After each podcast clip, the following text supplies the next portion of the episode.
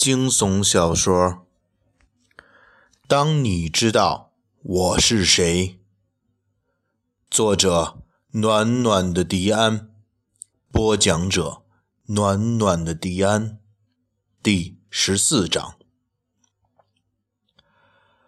老于顺着我的手指方向看去，果然在宁莹莹手腕的部位，清晰的纹着一个五芒星的图案。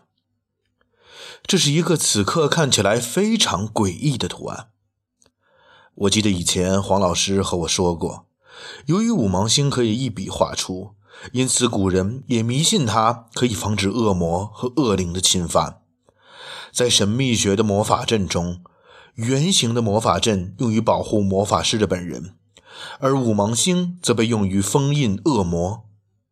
其线条的五个交汇点。可以被认为是封闭恶魔的门，可以将恶魔封在五芒星中间的五边形中，因此教会将五芒星称为恶魔的文章、女巫的十字、魔法师之星或女巫之足等，甚至宣称人狼的脚后跟就有五芒星。宁莹莹在自己的手腕上绘制了这个标记。是女孩子爱美装酷，还是说真的代表了什么？又或者是这个图案也许不是宁莹做的，或许根本就是杀她的人，或者说是哪吒纹上去的。可是我又仔细的看了看，纹身的图案显得比较老，颜色基本上已经沁进皮肤很久，应该不是新晋纹的。我上大学的时候，有段时间迷上了摇滚乐和纹身，那段时候去纹身店走了不少，所以对这方面稍有了解。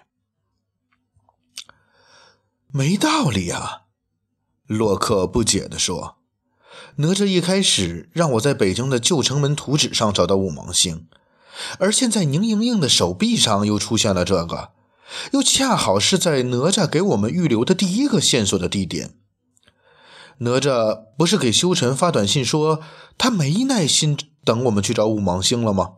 让我们先他妈往下走吗？那么按照一般人说话的逻辑，他是不应该给我们关于五芒星线索的。所以现在这个五芒星的出现就显得有点多余，或者说有点他妈莫名其妙。我觉得洛克说的不无道理，但是我同样。有我自己的看法。我接着洛克说道：“我说了很多次，哪吒这个人的思路不是一般人的想法能去理解的。他本身就是一个变态，不然怎么会跟咱们玩这样一个故事？黄老师的失踪就是他对咱们没有找到五芒星的警告。”宁莹莹说：“一直有一个从未露面的神秘人在控制他。”我们假如相信宁莹莹所说为真，那么我很有道理相信控制宁莹莹的人就是哪吒。咱们先不用说宁莹莹这个五芒星到底什么时候纹上去的，我想在这个时候出现在这里绝对不是巧合，一定是宁哪吒干的。他一定是想在这上面透露一些信息给咱们。听了我的话，老于的眉头皱得更紧了。我知道，他一定不是很同意我的观点。果然，片刻之后，老于问我：“修晨，我觉得很多地方说不通。假如，我说是假如啊，就像你所说，控制宁莹莹的人是哪吒，那么哪吒为什么要在这个时刻牺牲掉这个帮手呢？我认为，至少目前看起来。”哪吒应该还是可以利用上他。其次，今天下午，说到这儿，老于意味深长地看了一眼洛克，顿了顿，继续说：“宁莹莹到洛克家之后，洛克奇怪的昏厥了。之后就是咱们哥几个赶到现场看到的情景。同样，假如我仍然说是假如，洛克说的话是真的。”那么宁莹莹的目的就很明显，想在咱们几个之间搅局，而这样的话，哪吒就更没理由在这个时候杀了宁莹莹啊！这个局还他妈没搅完呢。我的话当然是真的。洛克小声嘀咕着，没有人回应他。是啊，我仔细的琢磨着老于说的话。的确，宁莹莹今天下午投出门的时候，似乎有很多话想说。按道理来说，这场戏确实还没有演完，哪吒确实还没有现在就干掉他的道理，因为宁莹莹还没有透露给我们什么东西啊。从感情上说，我相信洛克的话是真的，毕竟我们有着近十年的交情。在这个时候，洛克没道理骗我。不过，假如这样定义，给我带来的疑问也就更多了。宁莹莹煞费苦心地导演了下午的一幕，难道真的就是为了混淆视听，让我们起内讧？没这么简单吧？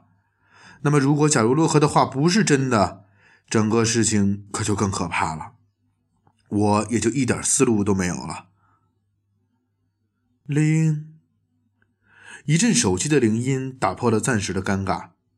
可是我发现这并不是我们几个人的手机。我顺着声音找过去，原来在桥下的淤泥里，扮演着一部老色的多普达 S One。在黑暗的夜色和诡异的断臂的衬托下，手臂的手机屏幕上的光显得那么狰狞。这是一个北京本地的固话号码，六二零九局，看起来应该在牡丹桥附近。我转身看着老于，刚想把这手机捡起来，老于抢先一步拦住我，从裤袋里掏出一张纸巾，垫着手才把手机捡起来。我顿时一阵懊恼，我怎么忘记这个了？幸亏有老于，不然我的手摸上去，万一有个指纹什么的，也就破坏了。我不是干这个的，一点保护意识都没有。这时候。电话挂掉了，我和老于正犹豫着要不要按照这个号码打回去，一阵信息的提示音响起来，还是这部多普达发出的。我轻点开信息界面，上面只有一行话：“是否安否？尽快回来。”我冲老于努努嘴，示意他给这个号码打回去。开免提，电话是通的。随着拨号音的响起，我的心也提到了嗓子眼儿。我不知道会听见谁的声音，会是我很熟悉的人吗？拜托，千万不要！无论张然、黄老师，我都接受不了。拜托，千万不要！啪，在响了四五声之后，对方按掉了电话。我怎么回事？我心里一惊，再打回去，手机又关机了。来不及犹豫，我马上回拨了刚才那个座机号码。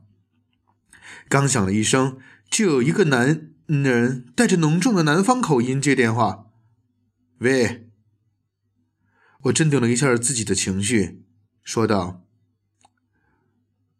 我在西直门桥下，你他妈是谁？哪吒吗？”不过接下来的回答却让我大失所望：“什么哪吒呀？”你有病啊！没事打的什么电话？我有点发懵，接下去问道：“您这是公用电话？”对方很没有耐心的打断了我的话，还叨唠了一句：“他奶奶的，今晚都是怪人。”大哥，我用很客气的语气问道：“我们是警察。”现在您这个号码可能被犯罪嫌疑人利用了，您能告诉我刚才打电话的人是什么样子吗？可能真的是被人恶作剧惯了。对方骂了一句我听不懂的话，就把电话挂了。我再打，却是一阵忙音。料想对方是把听筒摘下来了。我问老于：“这个号码你能帮我查到吗？”老于点点头说：“应该没什么问题。”明天我就去办。嗯，我随口应着，又用手指了指地上的断臂，刚想问老于这个怎么处理，这次又是一个信息：多普达想了起来，上面同样只有一句话：“有备无患的 Fisker。”有备无患的什么？大昌问。这怎么他妈还有英文啊？我沉着脸，慢慢的回过头对大家说：“Fisker 是张然的英文名。”一阵沉默，大家的脸色一下变得很差。我看看表，已经快一点了，愣在这里也不是办法。我现在非常想到老于那儿聊聊。老于似乎也明白了我的意思，刚想张嘴说什么，却忽然被打断了。是一个淡淡的从桥上传下来的女人的声音：“你们几个。”还不上来吗？